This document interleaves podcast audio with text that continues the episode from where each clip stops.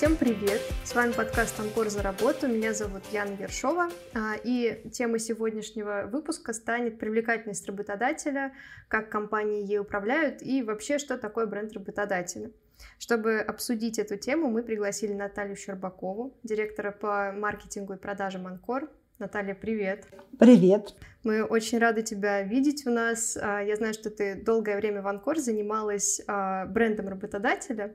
А, расскажи, пожалуйста, вкратце и, пожалуйста, простыми словами, что это такое. Бренд работодателя – это совокупность мнений разных групп о том, насколько хорошо или нехорошо было бы работать у данного работодателя.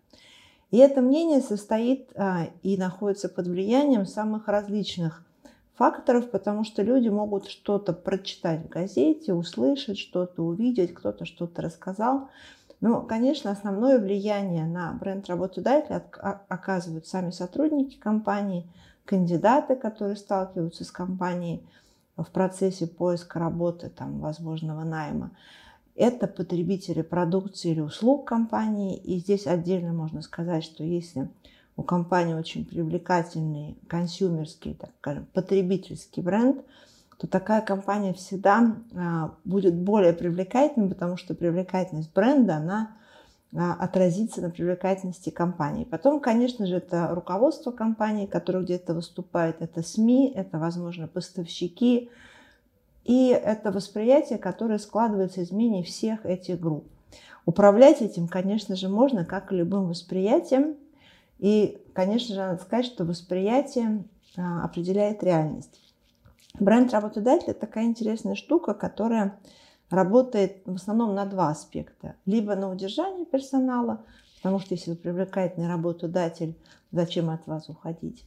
Либо на привлечение персонала. То есть если вам кто-то нужен и вам надо кого-то привлечь, здесь, конечно, бренд работодателя крайне а, интересный, эффективный инструмент а, взаимодействия с различными целевыми аудиториями. Давай обсудим немножко с позиции кандидата бренд-работодателя. А, расскажи, пожалуйста, как вообще люди выбирают себе место работы, работодателя, что для них важно? Для каждого человека бренд работодателя и критерии бренда работодателя, а, которые важны именно для него, это вещь сугубо индивидуальная. Безусловно, есть какие-то общие черты, в частности, россияне крайне ценят высокую заработную плату, карьерные возможности, финансовую стабильность компании – но, по, по сути дела, конечно, предпочтения всегда э, личные, критериев много, и они, как я уже заметила, отличаются по целевым аудиториям, поэтому работодателям при постановке целей а, и постановке целей по развитию бренда работодателя в частности, конечно, необходимо понимать, с какой целью все это делается, на что сейчас необходимо повлиять, на собственных сотрудников и повысить их вовлеченность, либо на тех сотрудников, которые потенциально, которых потенциально в компанию надо привлечь. И опять же, надо очень э, детально изучать преференции, предпочтения различных целевых аудиторий, которые сейчас находятся в фокусе интереса. Потому что, э, опять же, э, компания может считать, что человеку или людям, или группе людей важно одно, а люди совершенно думают про это по-другому. Поэтому здесь вот необходимо как-то находить баланс. То есть для того, чтобы создать сильный бренд работодателя и сильный EVP, это ценностное предложение работодателя, employee value proposition, иными словами, а, необходимо оценить, какие уникальные черты есть у вашей компании, понять, что важно а, соискателям или вашим сотрудникам, а, почему они у вас работают или почему они хотели бы у вас работать, понять, что говорят про себя ваши конкуренты и из всего этого многообразия выделить те черты, которые прежде всего вы подсветите о себе. Наташа, вот ты сейчас рассказала про то, что есть много целевых аудиторий, есть много критерий, по которым э, сотрудники слэш-кандидаты выбирают своих работодателей. А, а можешь привести какие-то практические примеры, как компании работают с этим восприятием, чтобы его там улучшить в определенной степени? Если мы говорим про предпочтения различных целевых аудиторий, мы, конечно же, понимаем, что если компания, предположим, хочет привлекать IT-специалистов, это один разрез истории. Если в фокусе у компании, предположим, грузчики, это другой разрез истории. Если в фокусе у компании финансист, это совершенно третий, потому что для всех этих категорий и для многих других критерии выбора работодателя будут совершенно разные, плюс еще некие индивидуальные предпочтения.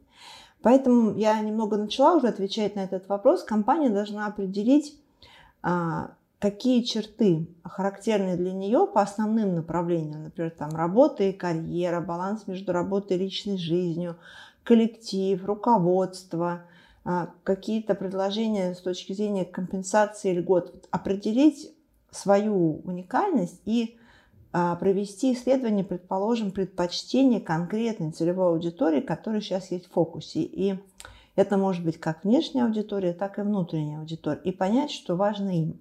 И в какой-то момент оценить, где вот есть пересечение, о чем важно доносить, какую информацию важно доносить, донести до тех, кого хочешь удержать или привлечь, чтобы вот именно на них этот бренд работодателя работал.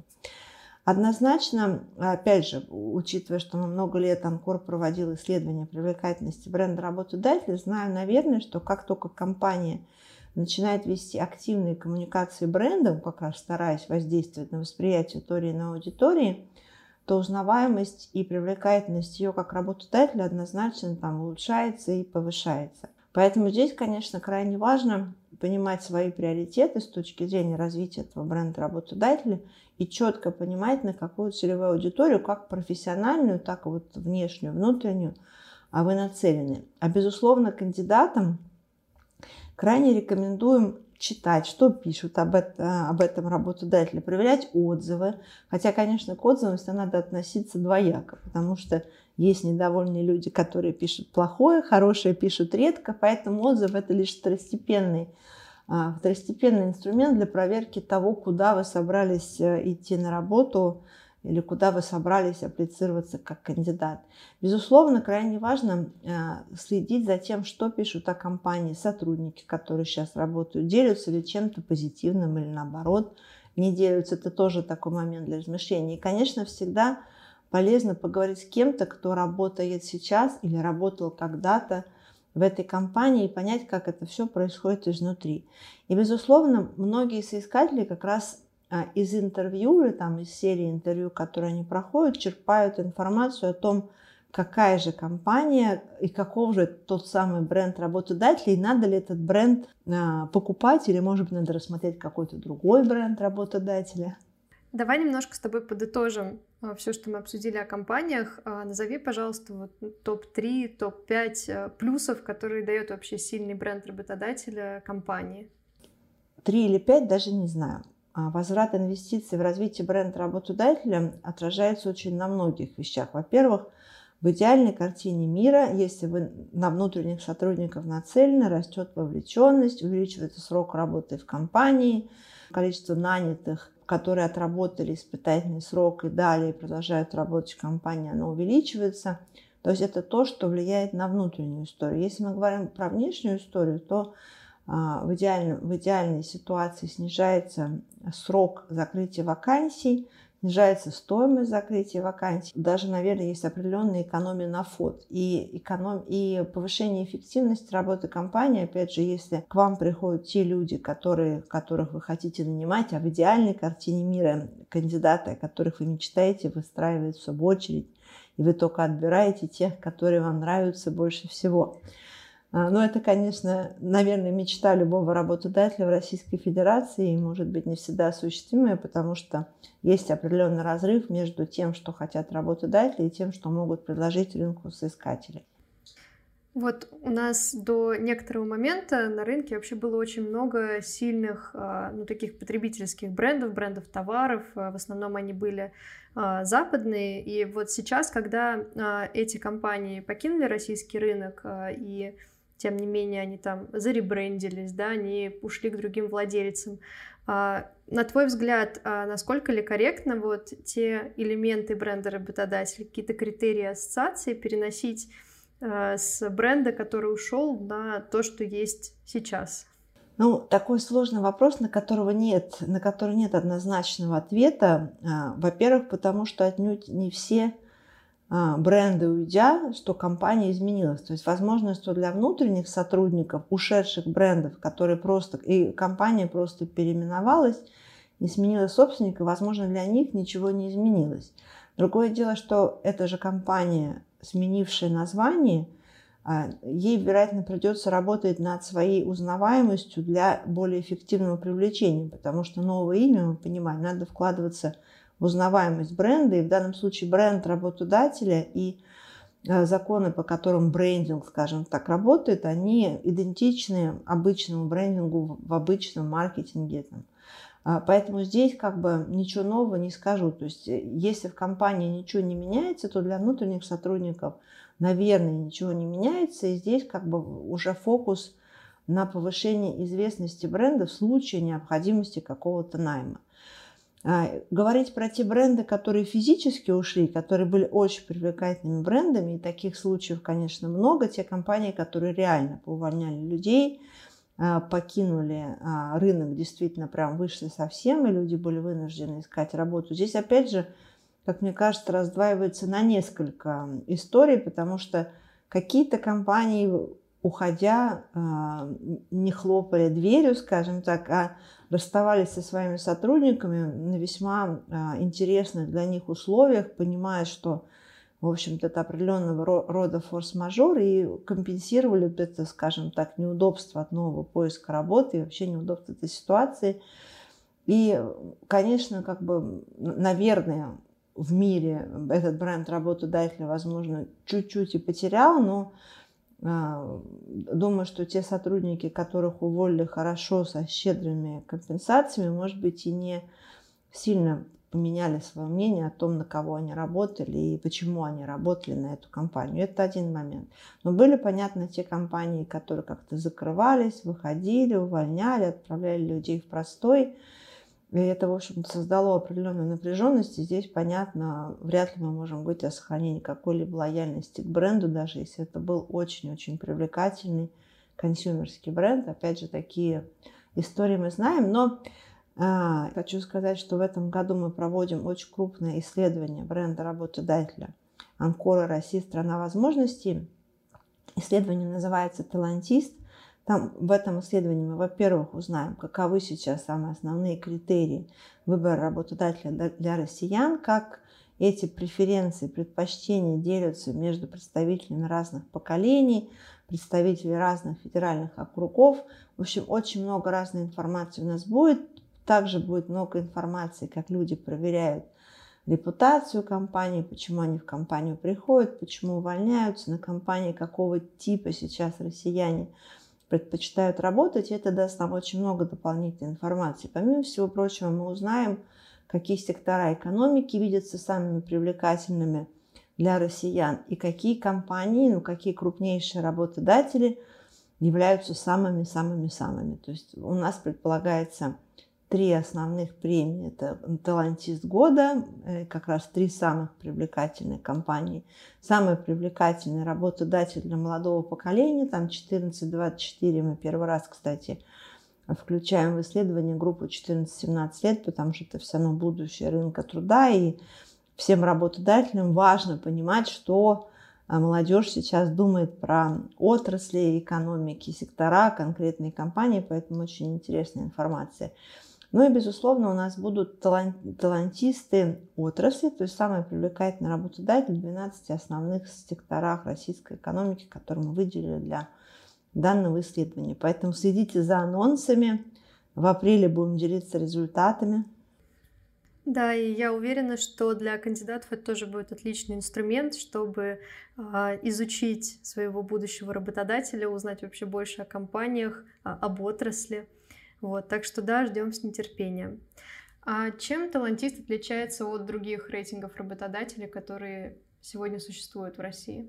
Действительно, рейтингов существует несколько. А талантист – это независимое исследование бренда работодателя, где а, мы опрашиваем трудоспособное население Российской Федерации в миниатюре о том, что они думают о привлекательности тех или иных компаний. И эти результаты складываются в привлекательность тех или иных отраслей экономики – в исследование нельзя, компания не может попасть самостоятельно или не попасть в исследование.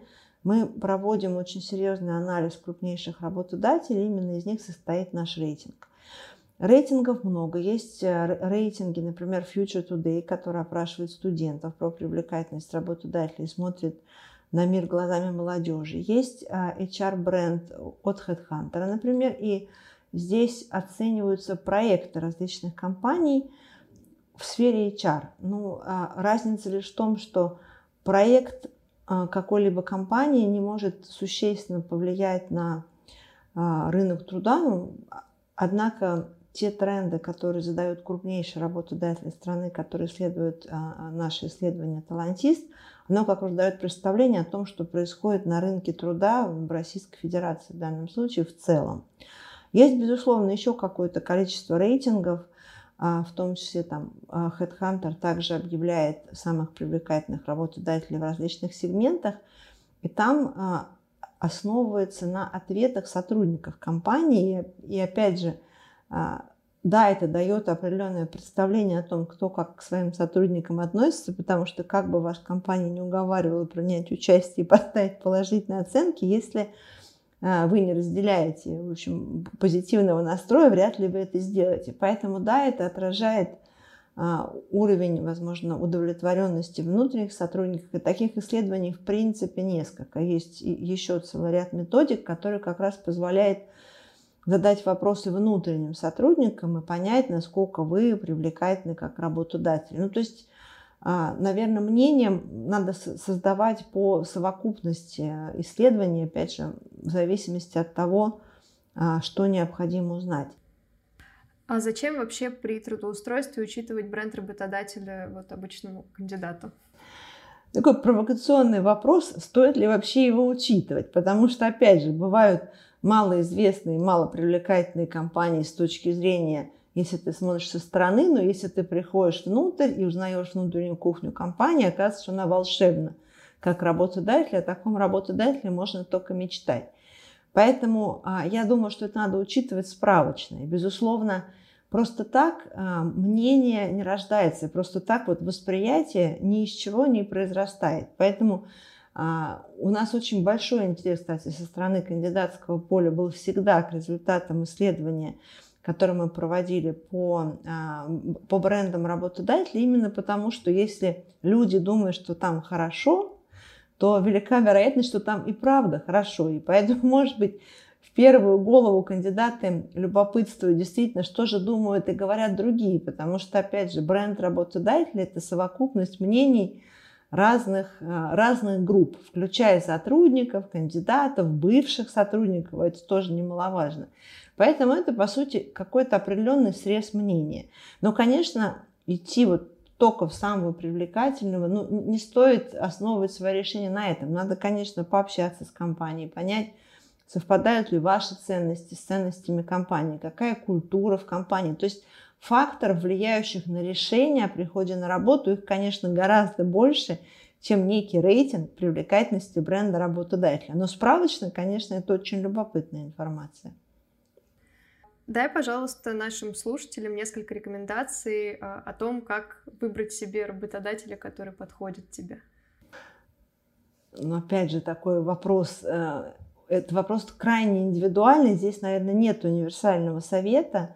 Но на что я всегда э, смотрю сама, вне зависимости от того, зачем я встречаюсь с представителями различных компаний, это, наверное, как люди общаются между собой, а, какова атмосфера в офисе, потому что ну, какие-то вещи, они считываются сразу, да, какие а, слоганы, какая информация общедоступна, да. А, опять же, немаловажно понимать репутацию компании, что она коммуницирует о себе, в мир, то есть можно почитать а, какие-то статьи, а, как, можно последить за соцсетями, понять, что вообще происходит внутри компании.